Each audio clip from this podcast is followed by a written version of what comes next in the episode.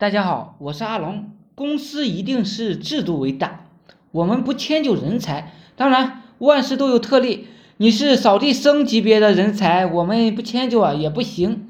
但这种人我还没有碰到过。我们对于新进公司的人啊，就是宣传苦的事情。我们不讲在公司啊是如何公平，讲多了公平，很多人就会自觉的从自己的角度理解公平公正。遇到不开心的事啊，爆发起来就了不得了。这个世界上根本就没有什么公平。有的员工跟了我七八年了，公司不赚钱的时候啊，不要公司也跟着我干；我赚钱的时候，当然要照顾他了。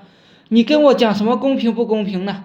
我们重点培养那些本分知足的员工，养培养有牺牲的员工，不满足感太强，希望当公子公主，要求把。公司啊，当他回事的人，我们是不录用、不提拔的，以免增加公司的一些理管理成本。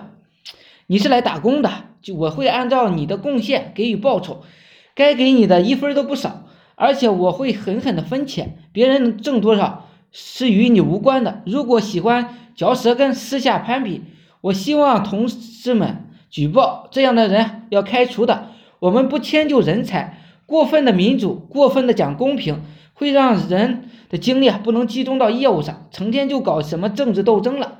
好了，今天呢就讲到这里，虽然简短，但是希望对各位老板呢有所帮助。我的微信是二八零三八二三四四九，谢谢大家。